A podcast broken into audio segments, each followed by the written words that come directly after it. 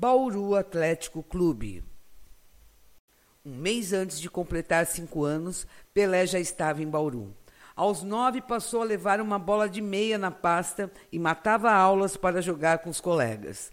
Só aos doze anos, no Ameriquinha, calçou chuteiras pela primeira vez. Como o pai jogava no time principal do Bauru Atlético Clube, o BAC, Pelé entrou no Baquinho, em que mereceu atenção especial do técnico Valdemar de Brito.